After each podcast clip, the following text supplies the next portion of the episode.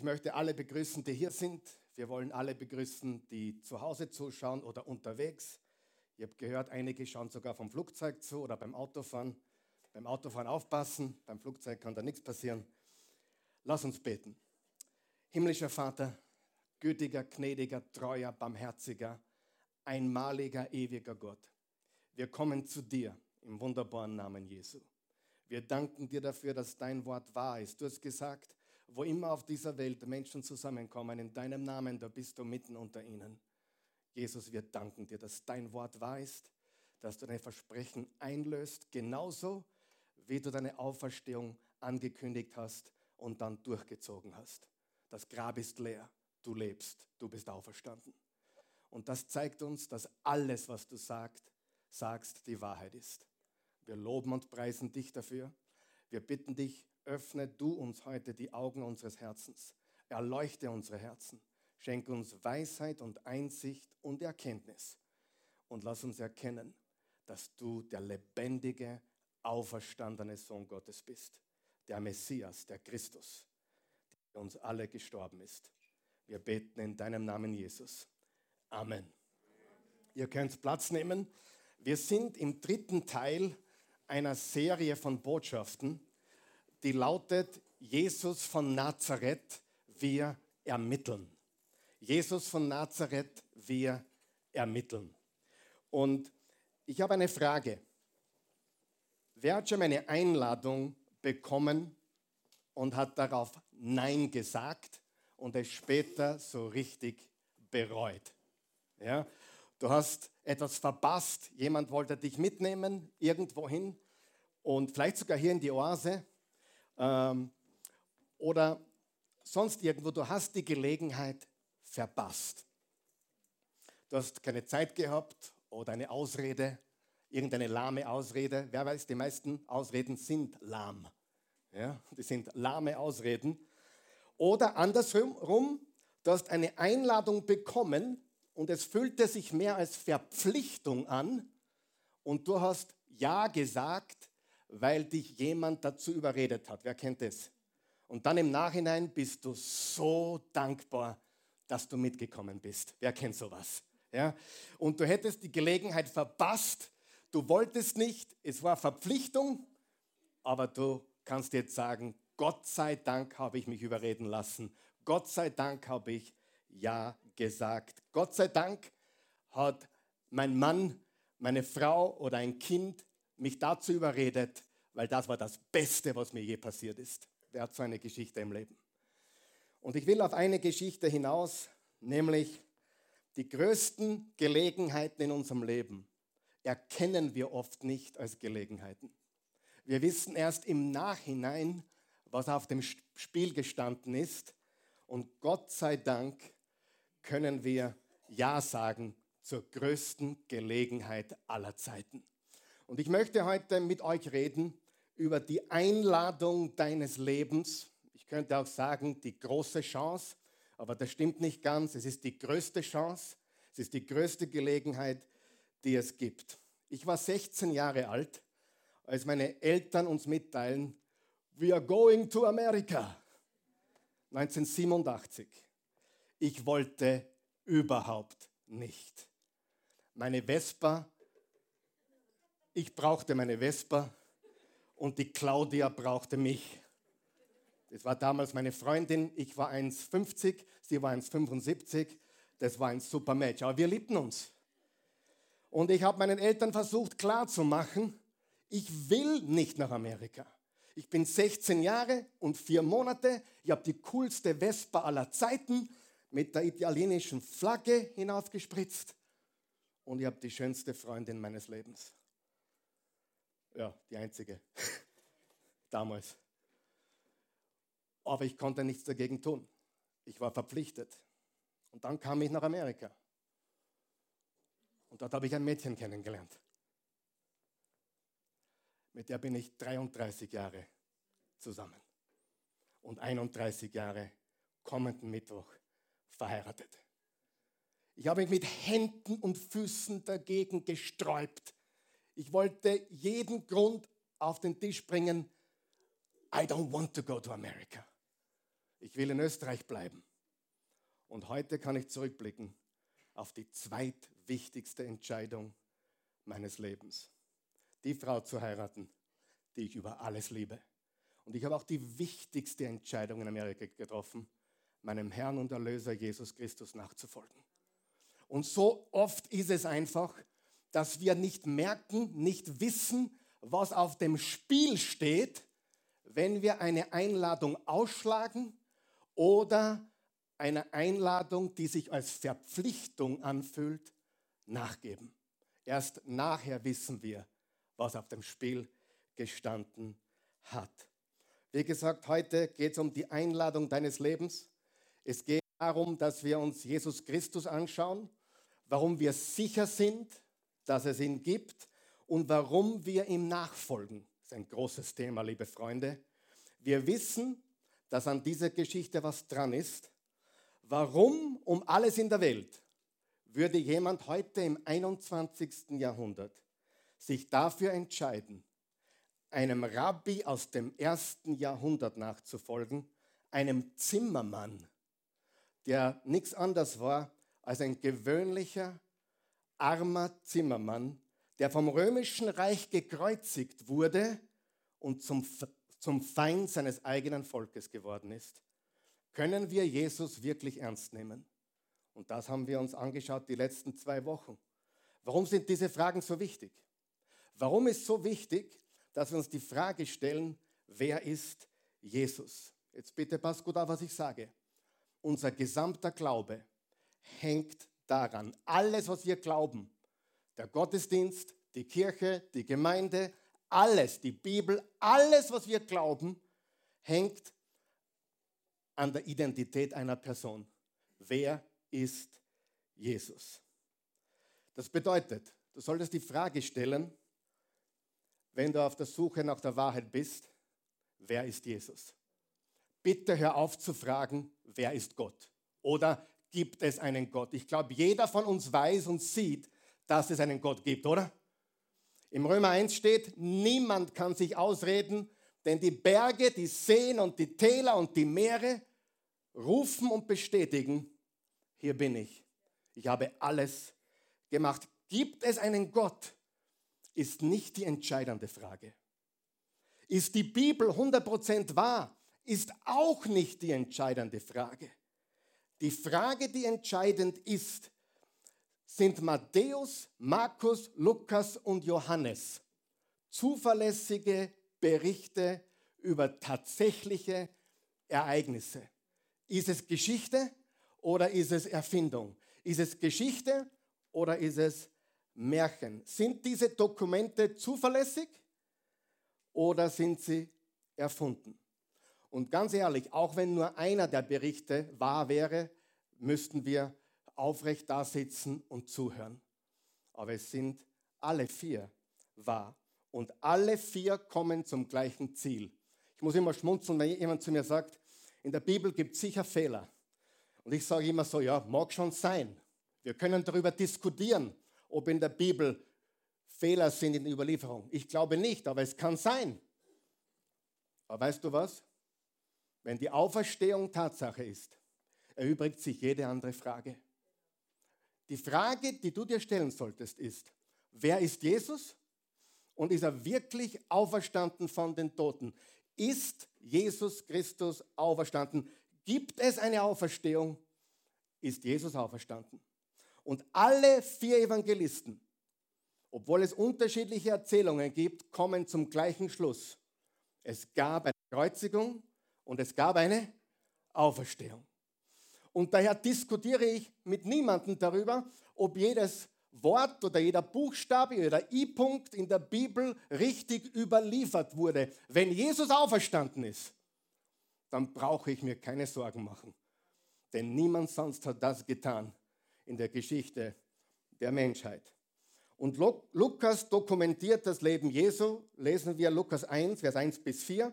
Da es nun schon viele unternommen haben, einen Bericht von den Ereignissen zu verfassen, die sich unter uns zugetragen haben. Hast du es gelesen? Viele haben einen Bericht verfasst von Ereignissen, die sich zugetragen haben. Das heißt von Dingen, die wirklich passiert sind, von Geschehnissen.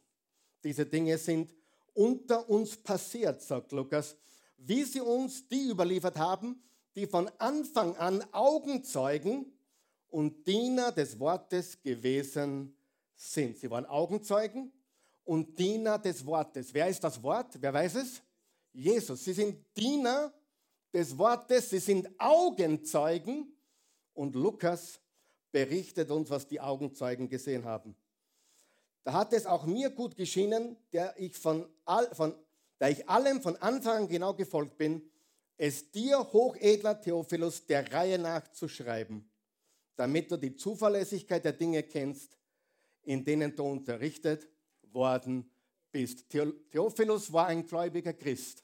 Er war ein Nachfolger Jesu. Aber er hat noch keinen wirklich zuverlässigen Bericht gelesen. Und Lukas schreibt ihm und sagt, die Augenzeugen sagen alle dasselbe. Es gab eine Kreuzigung und er ist auferstanden. Und liebe Freunde, wenn das stimmt, dann wollen wir uns anschnallen und aufmerken und zuhören. Und nicht diskutieren, gibt es einen Gott? Wer weiß, wenn es eine Auferstehung gibt, gibt es auch einen Gott. Und wenn er auferstanden ist, dann ist wahrscheinlich der Rest der Bibel auch so ziemlich wahr. Die Auferstehung die Auferstehung ist die zentrale Frage. Und wenn er nicht auferstanden ist, dann packen wir zusammen, gehen nach Hause, denn dann sind über zwei Milliarden von Menschen auf der Welt einem großen Irrtum aufgesessen und sie machen jeden Sonntag eine Versammlung, die nichts und niemanden etwas bringt, außer religiöse Übung. Aber liebe Freunde, wir glauben, er ist auferstanden von den Toten. Und dann beschreibt Lukas die Geburt Jesu. Dann stellt uns Lukas den Wegbereiter vor. Wie heißt er? Johannes der Täufer. Und Johannes stellt den Menschen in Judäa Jesus vor. Und als nächstes passiert Folgendes. Das wollen wir jetzt lesen. Lukas 4. Jesus war 40 Tage in der Wüste, wurde von dem Teufel auf die Probe gestellt und dann steht Folgendes. Jesus kehrte in der Kraft, die ihm der Geist Gottes verlieh, nach Galiläa zurück. Bald sprach man in der ganzen Gegend von ihm. Er war so bekannt. Er lehrte in den Synagogen und wurde von allen hoch geachtet. Jesus war beliebt. Als Jesus begonnen hat zu lehren und zu wirken, war Jesus beliebt. War er später beliebt? Nein. Aber am Anfang mochten ihn die Leute alle. Und dann hat er begonnen, Dinge zu sagen, wovon die Religiösen, die Pharisäer und Schriftgelehrten einen Aufstand gemacht haben. Er war alles andere wie sie, aber die Leute mochten ihn. Die Leute mochten ihn. Er liebte die Menschen und sie kamen in Scharen. Sie kamen in Scharen. Wenn wir Jesus richtig folgen, liebe Freunde, wird es uns ähnlich gehen. Wird uns jeder mögen? Nein. Aber werden wir Freude ausstrahlen? Werden wir Liebe geben? Werden wir vergeben? Werden wir Gutes tun? Wird sich das Leben Jesu in unserem Leben widerspiegeln? Absolut. Wenn wir Jesus folgen, dann werden wir immer mehr wie er. Wir sind nicht perfekt, wir machen Fehler, ich bin gestern grantig geworden. Oh, jetzt habe ich zu viel gesagt, jetzt habe ich einige verloren heute. Ja, da ist mir was nicht nach, nach, nach mir gegangen, bin ich grantig geworden. Aber weißt du was? Jesus wurde kein einziges Mal grantig. Aber je mehr ich ihm nachfolge, umso mehr werde ich wie er. Wie erkennt man dann Jesus Nachfolger? Am bla bla bla, oder? Nein, an den Früchten werdet ihr sie erkennen. Schau dir die Früchte eines Menschen an und du weißt, was es geschlagen hat. Nicht, was der Mensch spricht, sondern was er lebt, ist entscheidend im Leben. Es gibt so viele Dampfplauderer da draußen, die alles besser wissen und die für allen ihren Senf dazugeben, den die Menschen gar nicht haben wollen. Er liebte die Menschen und sie kamen in Scharen und sie hörten ihm zu. Und dann tut Lukas etwas Gewaltiges. Er stellt uns Petrus vor. Sag einmal Petrus. Petrus. Der berühmteste Apostel von Jesus. Petrus hört Jesus in der Synagoge an einem Sabbat. Danach lädt Petrus Jesus zu sich nach Hause ein. Petrus war verheiratet und hatte eine Schwiegermutter. Da sollte man mal drüber nachdenken. Vor allem unsere katholischen Freunde. Petrus hatte eine Frau und wenn du eine Frau hast, hast du meistens auch eine Schwiegermutter oder umgekehrt, wenn du eine Schwiegermutter hast, hast du wahrscheinlich eine Frau. Und Jesus ist bei Petrus eingeladen zum Essen, Frühstück oder Mittagessen, wir wissen es nicht genau. Und die Schwiegermutter von Petrus war krank, sie hatte Fieber und Jesus heilte sie. Er heilte die Schwiegermutter von Petrus. Laut Bibel war der erste Papst verheiratet. Jetzt können wir darüber diskutieren, ist er überhaupt der Papst gewesen? Das ist ein anderes Thema. Aber Petrus war verheiratet, hatte eine Schwiegermutter. Jesus kam zu ihm nach Hause und heilte die kranke Schwiegermutter. Steht in der Bibel, steht im Wort Gottes. Und am Ende des Tages passiert Folgendes. Im Lukas 4, schau, was da steht. Als die Sonne unterging, brachten die Leute ihre Kranken zu Jesus. Menschen mit den verschiedensten Leiden, jedem von ihnen legte er die Hände auf und heilte sie. Jesus heilte die Menschen. Was hat es mit den Heilungswundern auf sich? Wir sind ja aus der westlichen Kultur, wir sind aus dem sogenannten Westen, wir sind gebildet, wir sind gescheit, wir sind intellektuell. Und darf ich dir die Wahrheit sagen? Lukas war ein brillanter Arzt und Intellektueller. Und jeder von uns weiß, wenn du jemanden von zu vielen Wundern erzählst, schmälert das die Glaubwürdigkeit, nicht erhöht die Glaubwürdigkeit. Wenn ich dir sagen würde, ich war gerade, keine Ahnung, irgendwo äh, in, in der Türkei und dort habe ich 15 Blinden die Hände aufgelegt, sie wurden alle sehend, würdest du wahrscheinlich sagen, ah, der Karl Michael fabriziert. Richtig? Habe ich recht oder nicht? Sieh, die Wunder, die Wunder, von denen Lukas spricht, haben nicht, das, das wird einige vom Hocker hauen, haben nicht zur Glaubwürdigkeit beigetragen, sondern im Gegenteil. Warum stehen es dann drin? Gute Frage. Willst du die Antwort wissen? Weil es passiert ist. Wenn es nicht wahr gewesen wäre, hätte Lukas sich die Wunder gespart. Aber weil Jesus Blinden die Augen geöffnet hat, weil er auf den Boden gespuckt hat, am Brei gemacht hat, ihm in die Augen geschmiert hat und der konnte sehen, weil es passiert ist, hat er es aufgeschrieben. Aber in der heutigen Zeit wissen wir, dass die meisten Menschen dir solche Geschichten nicht glauben. Habe ich recht? Aber wenn es wahr ist, ist es wahr.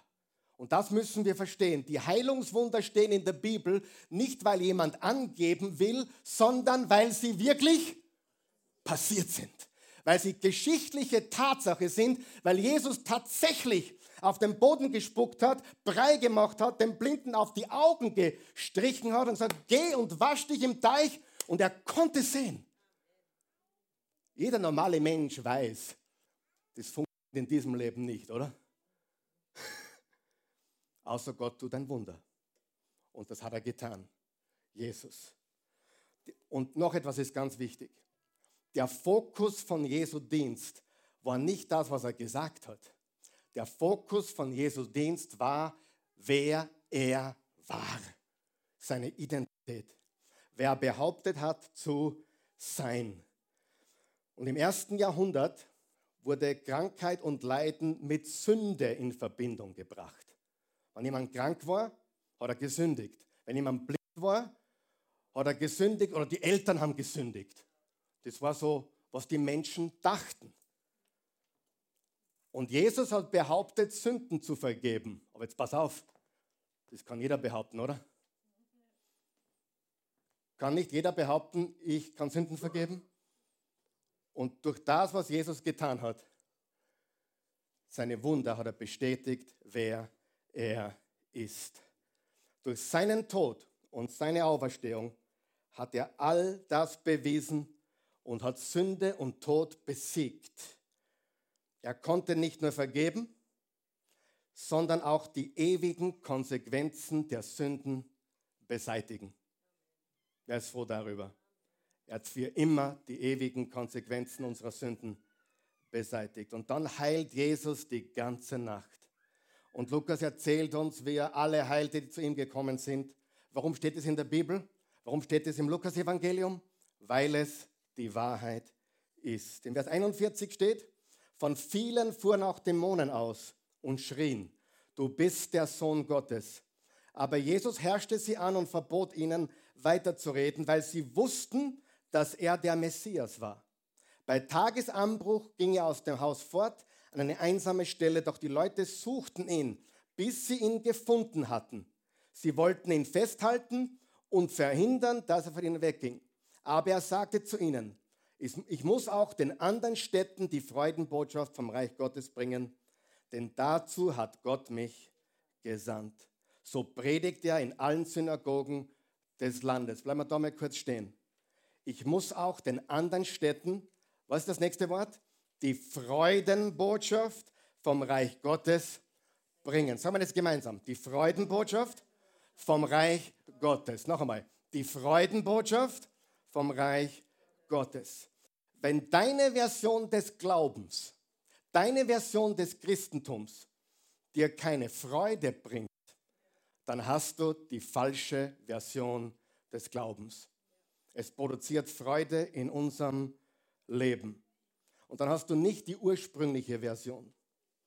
Wenn du Angst davor hast, Jesus zu folgen, dann hast du das falsche Bild von Jesus. Wer kennt Menschen, die Angst davor haben, Jesus zu folgen? Ich müsste das aufgeben oder jenes aufgeben. Ich müsste mein Leben ändern. Die haben eine falsche Sicht von Gott. Was ist das Reich Gottes? Das Reich Gottes ist dort, wo Gott regiert, wo er das Sagen hat, wo er die Kontrolle hat. So viele Menschen haben ein falsches Bild von Gott. So viele Christen haben ein falsches Bild von Gott. Sie glauben, dass ihm Nachfolgen äh, ja, ein schlechteres Leben bringt. Aber im Gegenteil, man muss Dinge aufgeben.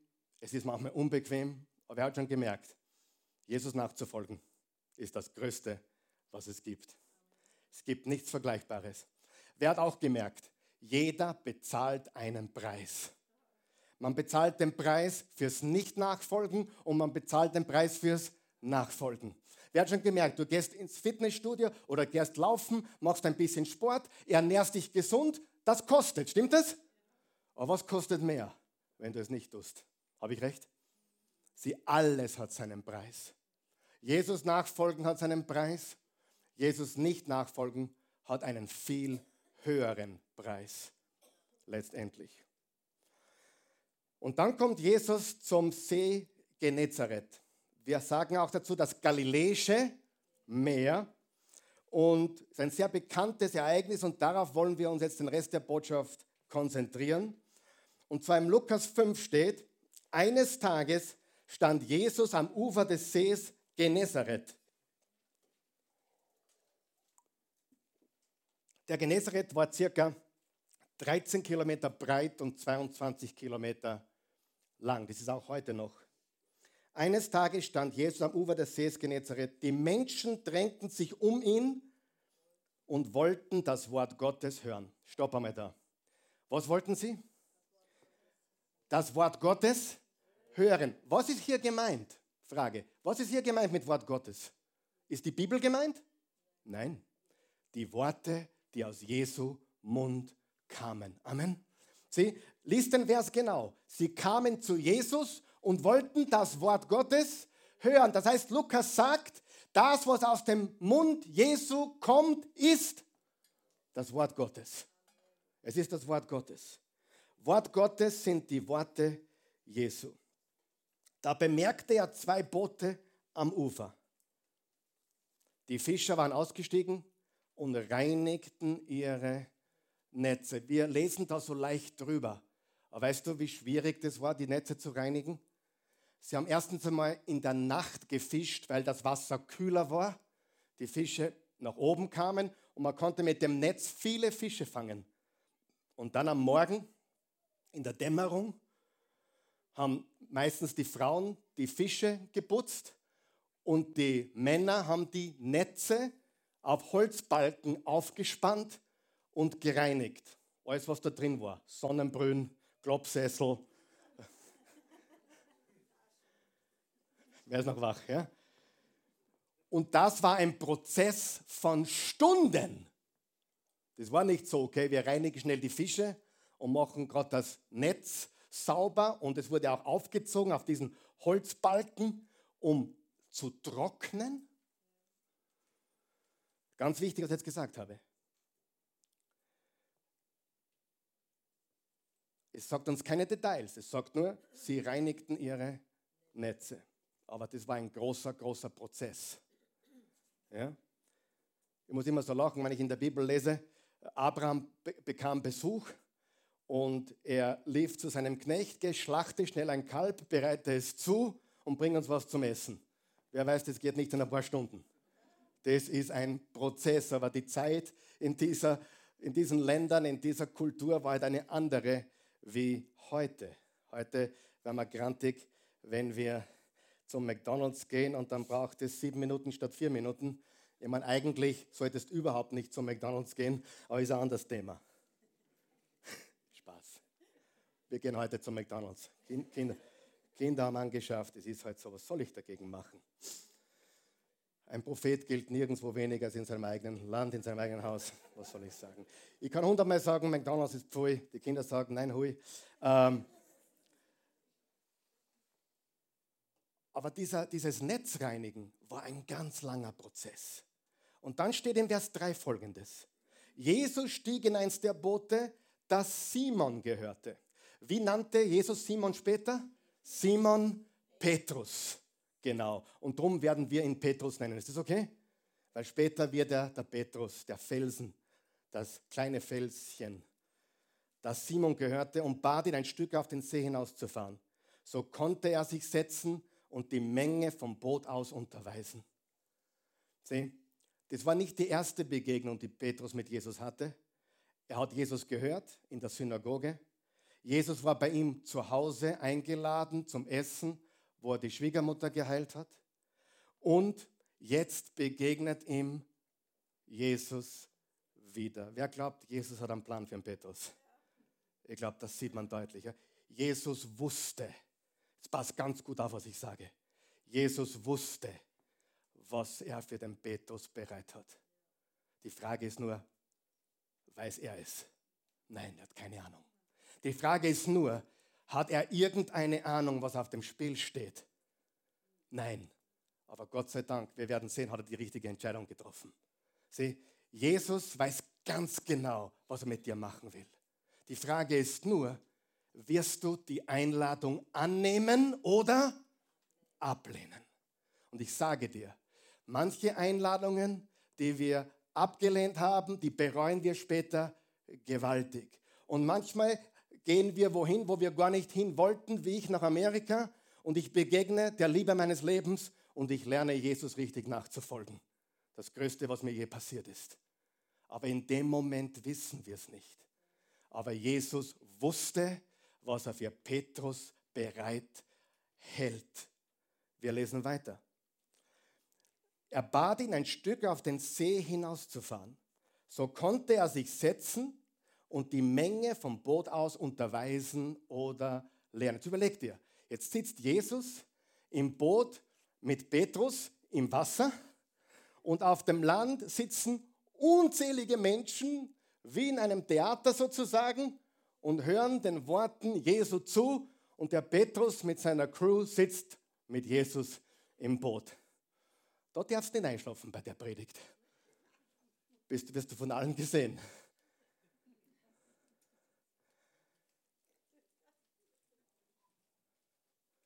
Übrigens, vor ein paar Wochen ist jemand eingeschlafen bei meiner Predigt, aber ich nehme sie eh nie persönlich.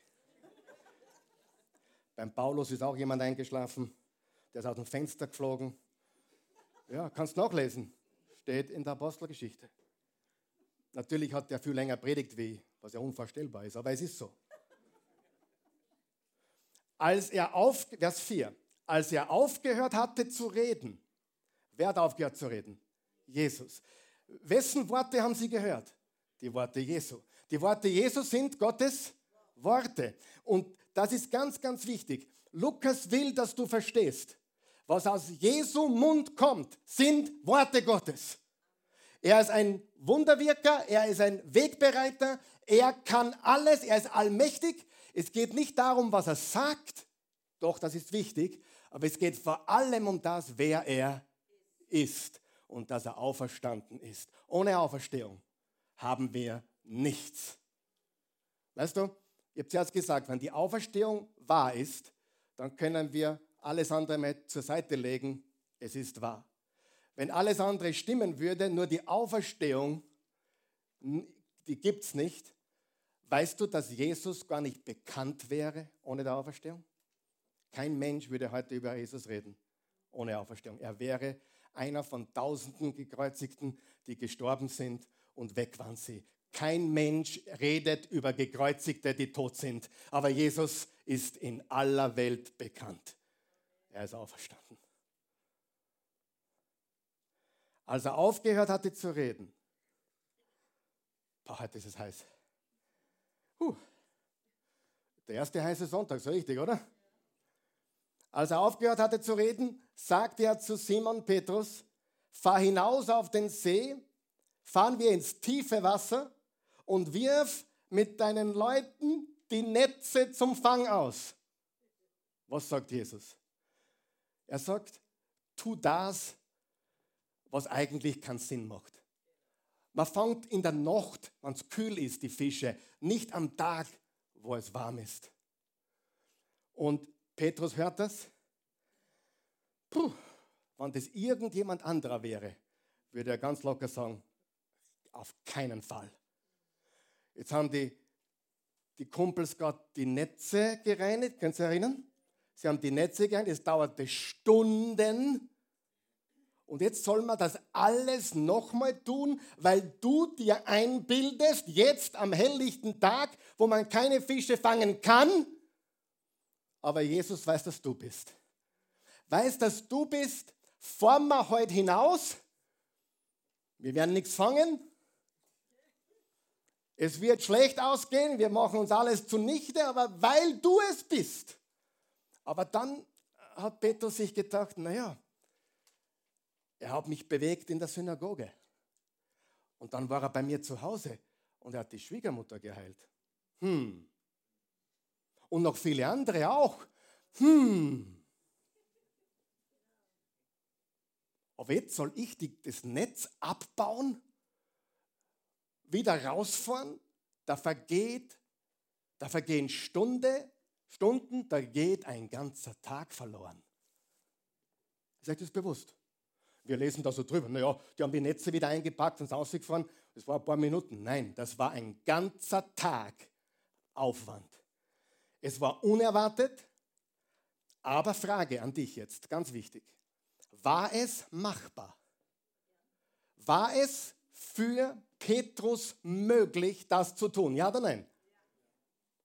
Es war machbar. Es war machbar. Wer ist schon mal irgendwo in einem fremden Land gewesen und du fährst drei Stunden in die falsche Richtung? Das ist mir mal passiert. Hat mich sechs Stunden gekostet. Fast wieder zurück drei Stunden. So muss sich das angefühlt haben. Jetzt haben wir drei Stunden lang Netz gereinigt. Vielleicht fünf Stunden, vielleicht sechs Stunden. Alles haben wir kaputt. Und jetzt will dieser Rabbi uns einreden, da aussitzen fahren. Wer von euch sieht schon, es ist wichtig, wer Jesus ist. Es war unerwartet. Aber es war machbar. Das ist ganz wichtig.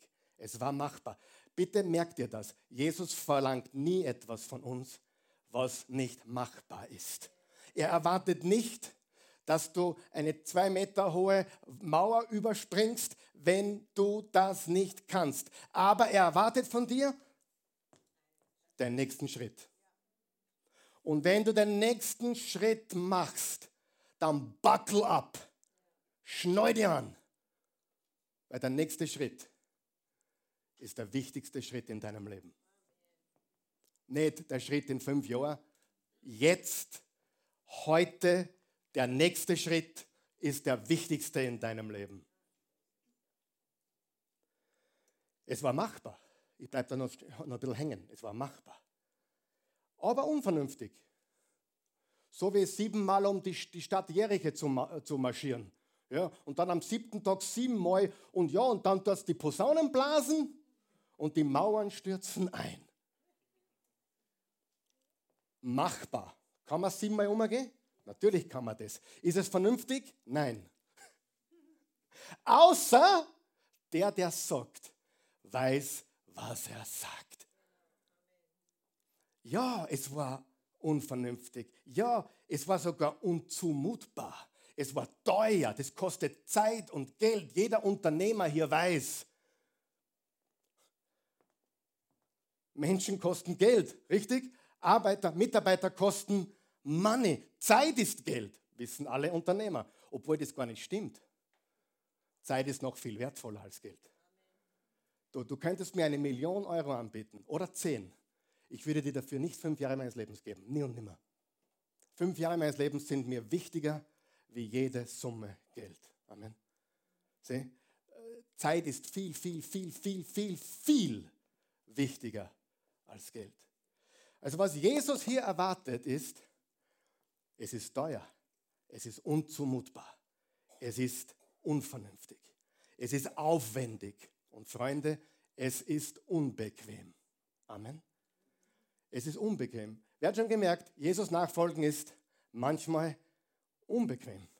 Es ist manchmal aufwendig. Es kostet etwas, aber, wer weiß, da ist ein ganz ein großes Aber dahinter. Es gibt nichts, was vergleichbar ist, wie Jesus nachzufolgen. Nichts. Und erst Petrus sagt, okay, wenn du meinst, fahren wir raus, alles wieder von vorne. Netz wieder und dann wieder reinigen. Aber okay. Aber jetzt kommt's. Pass auf, schnall dich an. Aber Rabbi, wandte Simon ein, wir haben uns die ganze Nacht abgemüht. Wann haben sie gefischt? In der Nacht. Was wollten sie jetzt tun? Ruhen, schlafen. Wer war schon mal in der Nachtschicht? Ah, nicht in, in der Disco, sondern ich meine, wer war, wer, wer war schon mal in, wer hat schon mal Nachtschicht gearbeitet, will ich fragen. Übrigens, ich war schon mal in der Nachtschicht, gell? als es noch gab. Ja, die Jugendgruppe hat mich damals mitgenommen. Ich war dann dort. Ich habe dann viel, viel um Verzeihung gebetet. Nein, Spaß. Aber nach einer Nachtschicht, liebe Krankenschwestern und liebe Krankenbrüder, gibt es Krankenbrüder eigentlich? Wahrscheinlich nicht. Krankenpfleger, oder? Äh, was macht man nach einer 12-Stunden-Schicht? 7 Uhr bis 7 Uhr. Also 19 bis 7. Was macht man? Schlafen. Was sagt Jesus? fahren wir wieder aus. Da haben wir die Netze nochmal, jetzt am helllichten Tag, wo kein Mensch Fische fängt. Aber Rabbi wandte Simon ein. Wir haben uns die ganze Nacht abgemüht und nichts gefangen. Was haben sie? Nichts gefangen. Wer von euch hat auch schon gemerkt, manchmal ist der ganze eigene Aufwand für nichts.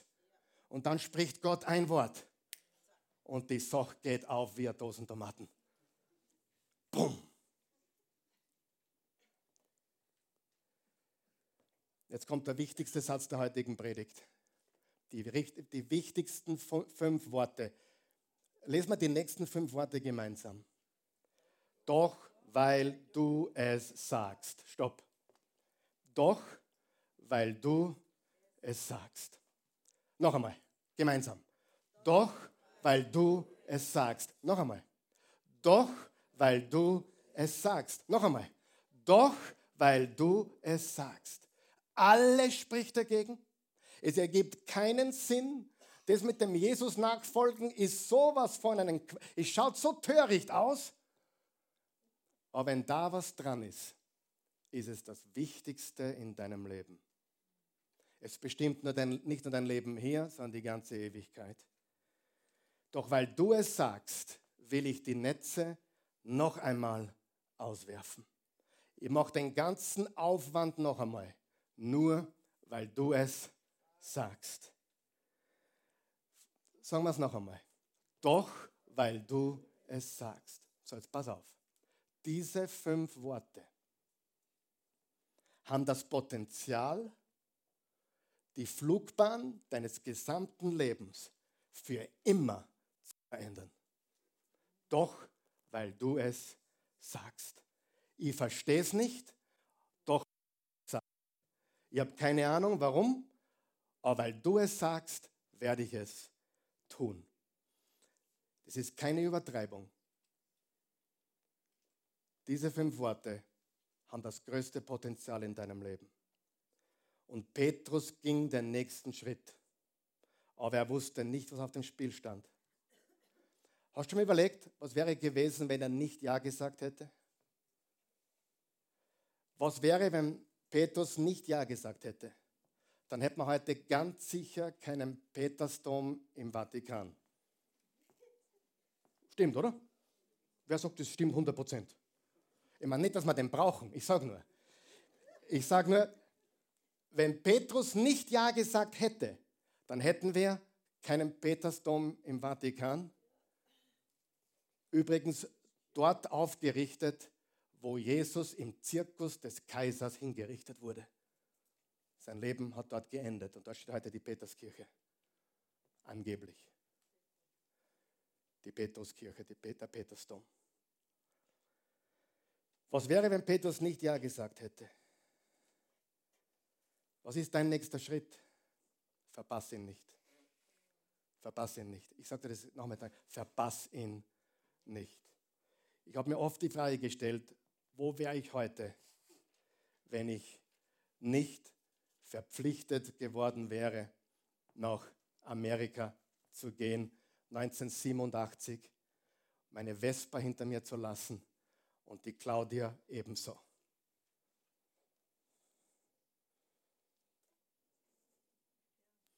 Mein Leben wäre heute ein anderes und du würdest mich wahrscheinlich nicht kennen, auch kein Dilemma. Aber ich sage nur,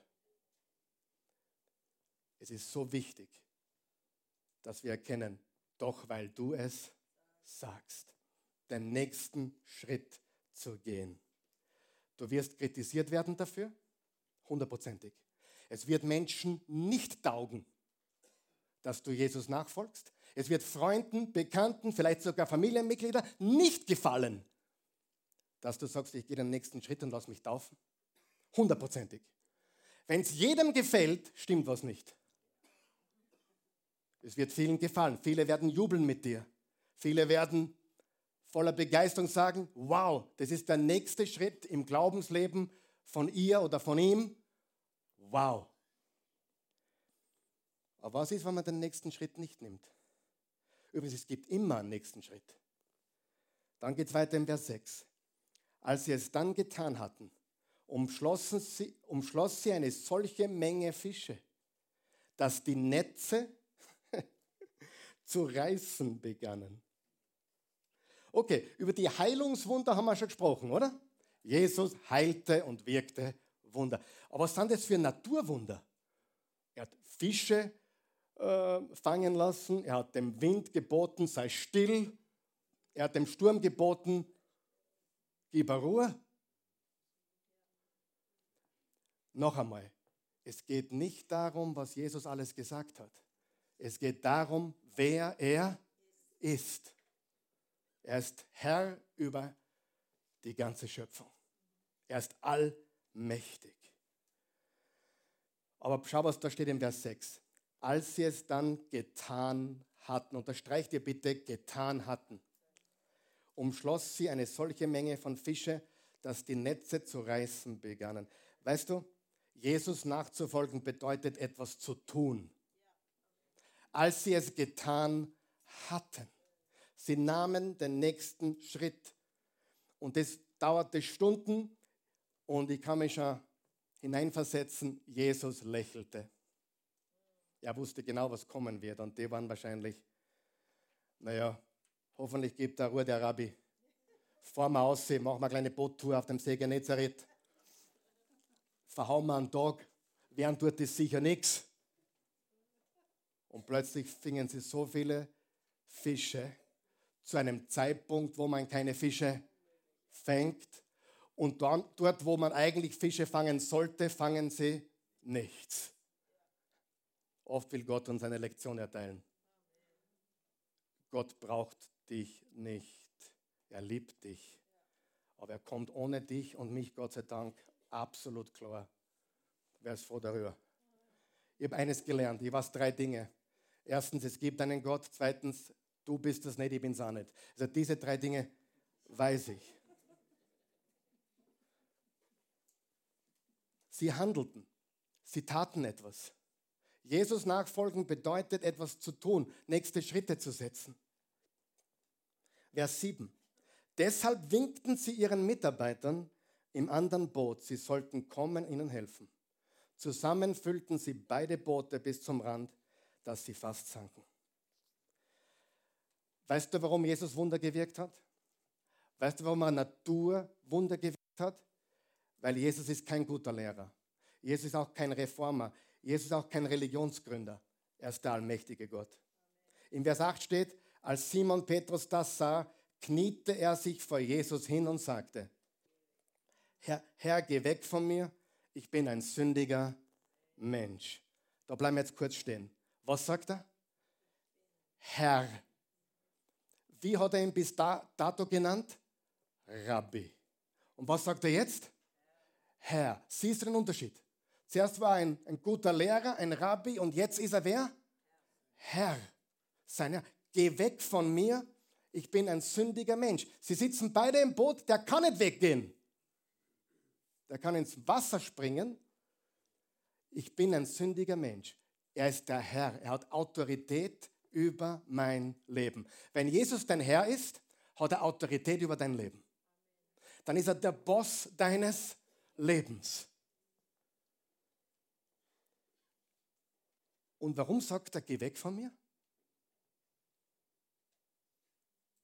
Warum sagt Petrus, geh weg von mir, ich bin ein sündiger Mensch? Weißt du, was die religiösen Menschen damals glaubten, was sie immer noch glauben? Dass sie unwürdig sind und dass Gott sich von sündigen Menschen distanziert. Das glauben sie damals und das glauben sie heute. Und jetzt hören wir ganz gut zu. Unser Herrgott, unser Jesus, unser himmlischer Vater sucht die Nähe sündiger Menschen. Wenn du ein Jesus-Nachfolger bist oder dich als solcher bezeichnest und du lebst fortan in Sünde, dann musst du dringend umkehren. Aber wenn du ein Sünder bist da draußen in der Welt, der so weit weg ist, wie es nur geht von diesem liebenden Vater und Gott, Jesus will nichts mehr als deine Nähe. Und Petrus sitzt da im Boot, ich bin ein sündiger Mensch, geh weg von mir, weil Gott und Sünder in keinem nahe Verhältnis stehen durften in ihren Gedanken. Jetzt kommt Jesus daher und sagt, ich zeige euch, wie Gott wirklich ist. Vater unser im Himmel, ein liebender Vater. Petrus glaubte bis dato, dass sich Gott von sündigen Menschen distanziert. Und Lukas sagt, es ist so gigantisch, ich muss diese Geschichte erzählen. Wer weiß, Gott kam nahe. Gott kam uns nahe. Gott wurde Mensch. Das feiern wir zu Weihnachten, die Geburt Christi. Gott kam nahe, ganz nahe. Er sagt zum Petrus, ich gehe zu dir heim essen. Er sagt zum Zolleinnehmer Zachäus, wir gehen heute zu dir heim, ich werde mit dir speisen zum Matthäus, ich komme zu dir nach Hause. Ich weiß, da gingen nur Sünder und Prostituierte ein und aus, aber ich komme zu dir nach Hause. Habt ihr es gehört, was ich gerade gesagt habe? Ich weiß, da gehen nur Huren und Sünder ein und aus, aber ich komme zu dir nach Hause, weil ich liebe Sünder.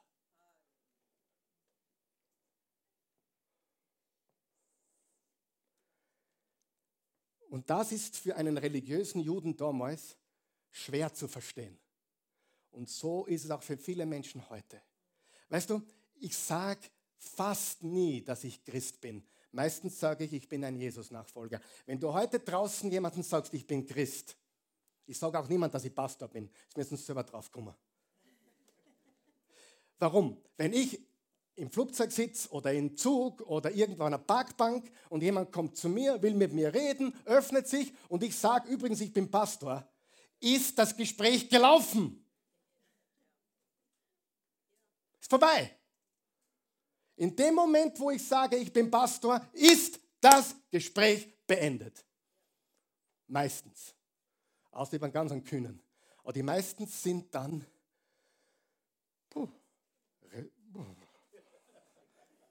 Was, was bist du? Ah, okay, ja. Schönes Wetter heute, richtig? Ist es nicht so? Und deswegen bin ich so lange wie möglich der Karl Michael. Und dann bin ich ein Jesus-Nachfolger. Weil eines habe ich gelernt, in dem Moment, wo ich sage, ich bin Pastor, wissen die genau, wie ich mich verhalten müsste. Und selbst wenn ich sage, ich bin Christ, wisst ihr, dass die Welt ganz genau weiß, wenn du draußen sagst, ich bin Christ, wissen die alle sofort, was du nicht tust oder tun dürftest und wie du leben sollst. Stimmt oder habe ich recht? Sie wissen sofort. Und deswegen lass uns sie ein bisschen segieren, ein bisschen tratzen. Ein bisschen, ist.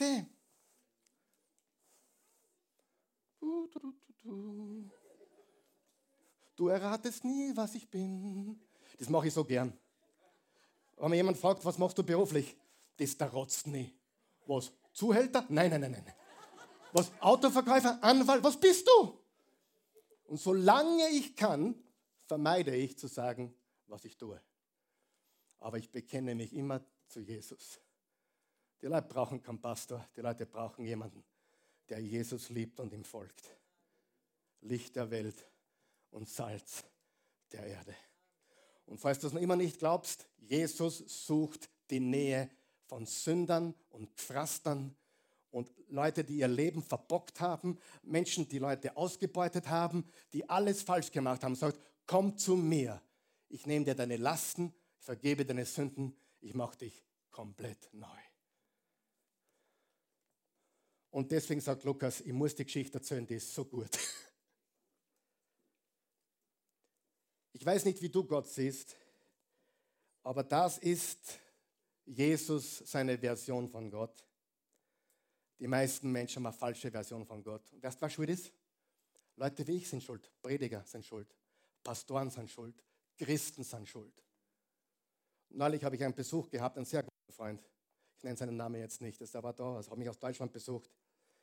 Und da waren wir so, so du, sagt er, während dem Autofahren sagt er, du, wenn ich, den, wenn ich dich nicht kennen würde, kam man dir nie drauf, dass du Pastor bist.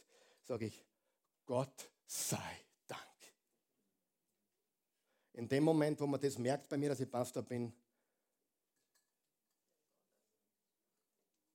ich möchte ein Mensch sein, ein normaler Vater, ein normaler Ehemann, jemand, der Menschen liebt und vor allem jemand, der Jesus liebt.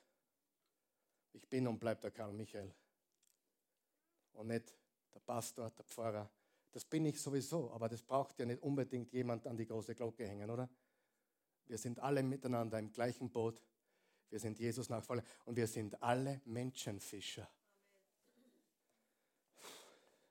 Unvorstellbar.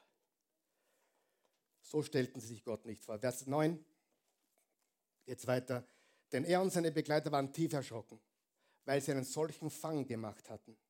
Und genauso ging es Jakobus und Johannes, den Donnersöhnen, die mit Simon zusammenarbeiteten. Doch Jesus sagte zu Simon, du musst dich nicht fürchten. Von jetzt an wirst du ein Menschenfischer sein. Warum kennen wir Petrus heute? Weil er Fische gefischt hat oder weil er Menschen gefischt hat? Weil er Menschen gefischt hat. Siehst du, wie genial Jesus ist? Bis jetzt hast du Fische gefischt. Aber jetzt, pass auf, Petrus, jetzt fischt Menschen.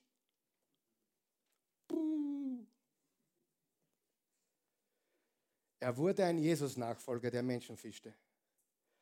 Aber in dem Moment, wo Jesus sagte, fahr hinaus, machen wir das Ganze noch einmal, hatte Petrus keine Ahnung. Sieh, die Wahrheit ist, es gibt einen nächsten Schritt für dich und du hast noch keine Ahnung, was dann kommt. Es wird alles übertreffen, was du dir vorstellen kannst. Und ganz ehrlich, du wärst ihm auch nachgefolgt, wenn du das erlebt hättest, oder? Stell dir vor, so, so viele Fische drinnen, die Netze brechen. Wärst du ihm nachgefolgt? Sicher.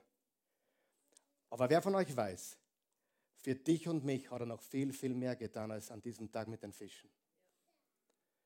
Und weißt du, was Petrus sagen würde heute zu uns, wenn er da wäre? Weißt du, was er für dich getan hat? Ich habe, einen, ich habe in meinem Brief darüber geschrieben, im 1. Petrus 2. Schau, was da steht, was Jesus für dich getan hat. Er wurde beleidigt und schimpfte nicht zurück. Er litt und drohte nicht mit Vergeltung, sondern überließ seine Sache dem, der gerecht richtet. Mit seinem Körper hat er unsere Sünden auf das Holz hinaufgetragen, damit wir für die Sünden gestorben nun so leben,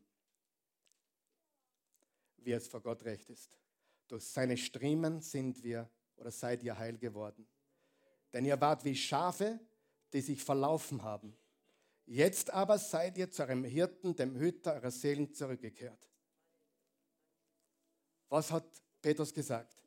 Am Kreuz wurde Jesus beleidigt und beschimpft und er hat nicht zurückgeschimpft. Die meisten Gekreuzigten haben geflucht, haben nach der Mama gerufen, haben über das römische Reich geschimpft. Aber Jesus, Petrus sagt, Jesus war derselbe, wie er immer war, sogar am Kreuz. Er war, wie er immer war. Er war am Kreuz nicht anders wie beim Essen. Er hat niemandem was Schlechtes nachgesagt. Er hat kein böses Wort, keine Beleidigung, keine Beschimpfung. Der Jesus war am Kreuz, wie er immer war. Vater, vergib ihnen, denn sie wissen nicht, was sie tun. Noch heute wirst du mit mir im Paradies sein. Und wenn du einmal über Kreuzigungen gelesen hast, was da wirklich abgeht, welch ein Horror, welch eine Dramatik, was für ein Nachspiel eine Kreuzigung hat. Das hast du im ganzen Umkreis gehört. Das Schreien, das Toben, das Die Atmosphäre war furchtbar. Und da war ein Mann am Kreuz, zwei waren neben ihm. Beide schimpften sie über Jesus. Und dann hat einer sich am Kreuz umgedreht und gesagt, hey, mir wird jetzt klar, wer das ist. Und dann sagt er zum anderen, hör auf zum Schimpfen. Das ist der Herr, der Sohn Gottes. Und Jesus, wenn du in dein Reich kommst, denk an mich. Denk an mich. Kein Übergabegebet, keine Firmung, keine Taufe, keine Erstkommunion, sondern nur zwei Worte. Denk an mich. Und was hat Jesus gesagt? Pech. Du hast einfach nur Pech. Wir konnten dich nicht mehr firmen und wir konnten dich nicht mehr, nicht mehr erst kommunizieren und wir konnten Pech, einfach Pech. Du warst nie in einer Kirche, du hast keine Chance. Hat das Jesus gesagt? Noch heute wirst du mit mir im Paradies sein.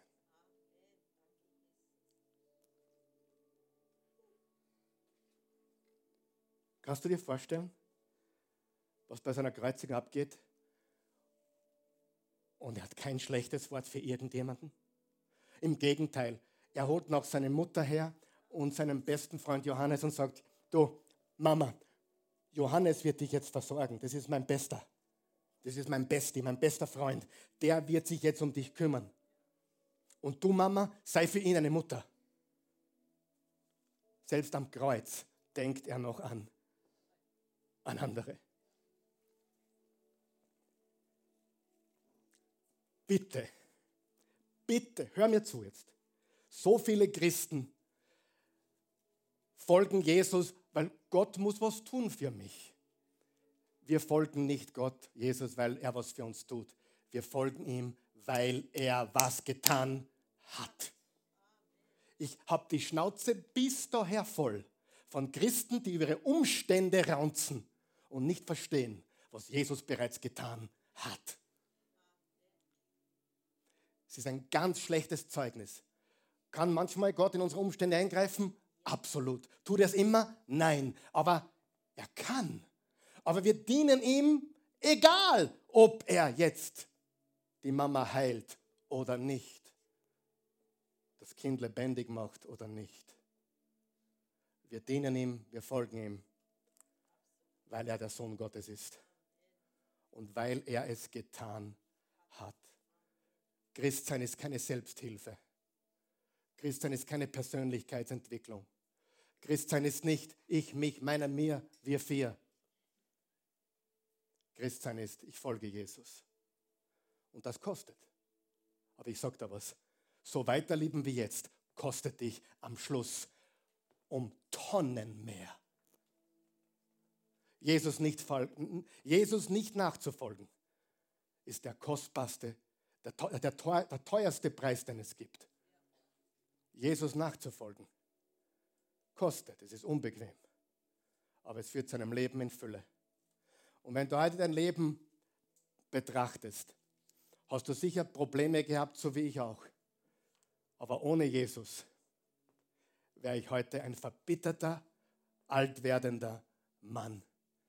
Ein richtiger Grantler und Kritiker von allen. Aber Halleluja, die Freude am Herrn ist meine Kraft. Jeden Grund, ich habe jeden Grund, zornig zu sein. Ich habe jeden Grund, bitter zu sein. But I am not. Nie und nimmer. Die Freude am Herrn ist meine Kraft. Jesus nachzufolgen. Kostet. Es kostet.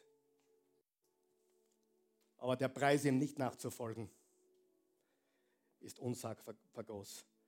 Doch weil du es sagst, sagen wir das gemeinsam, doch weil du es sagst, gehe ich den nächsten Schritt. Ich folge dir nach. Was ist dein nächster Schritt? Gehen. Gehen ihn heute, indem sie sich taufen lassen. Liebe Leute, die euch heute taufen lässt, das ist nicht das Ziel, das ist der Anfang. Das ist der Anfang. Nicht, oh super, jetzt bin ich angekommen, jetzt bin ich safe. Nein. Die ist der Anfang. Die Taufe ist der Anfang der restlichen Jesus-Nachfolge in deinem Leben. Nicht, jetzt bin ich angekommen. Halleluja. Stehen wir bitte auf.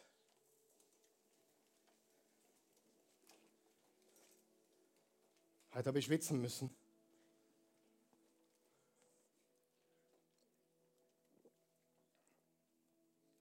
Lass uns ein bisschen still werden kurz. Lass uns wirklich still werden.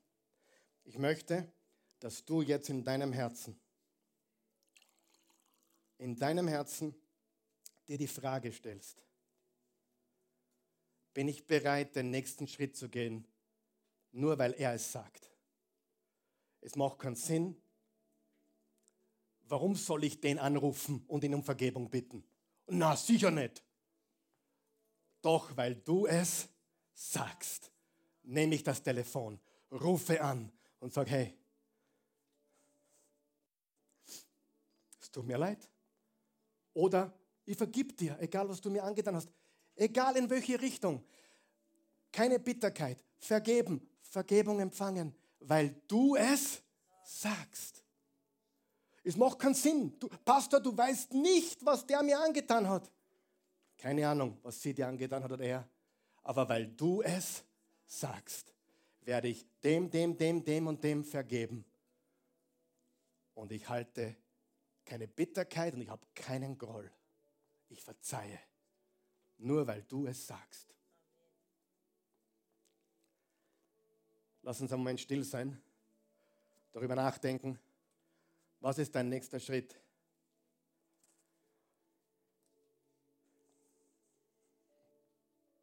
Ich glaube, du weißt es. Jeder hier müsste es wissen, was sein nächster Schritt ist in der Jesus-Nachfolge. Vielleicht bist du aber hier und du kennst Jesus gar nicht. Du bist vielleicht so wie der Saulus war, ein Gegner. Saulus war ein Gegner. Der hat sich aufgeregt über die Christen. Und dann ist ihm Jesus erschienen. Und aus dem Saulus wurde Paulus der größte christliche Missionar der Geschichte. Ich kann dir eines sagen. Jesus nachzufolgen kostet, aber es ist der Weg ins bessere Leben, ins echte Leben. Jesus nicht nachzufolgen, kommt dir sehr teuer zu stehen. Und zwar ewig. Ewig. Das teuerste, was du tun kannst, ist nicht der Strafzettel bei 190 auf der Autobahn oder irgendwas anderes Dummes auf dieser Welt zu machen. Das teuerste, was du machen kannst, ist Jesus nicht nachzufolgen. Davon bin ich hundertprozentig überzeugt. Und nicht, weil Gott ein strafender Gott ist, überhaupt nicht. Du strafst dich selbst. Weil das ist die größte Chance deines Lebens. Und das stimmt nicht einmal. Es ist die einzige Chance deines Lebens. Das ist nicht ein Weg, es ist der Weg. Es ist die einzige Chance, die wir haben. Jesus Christus. Halleluja. Wenn du hier bist, zu Hause bist, unterwegs bist, im Auto sitzt oder mit Freunden oder Familie zusammensitzt zu Hause, was ist dein nächster Schritt?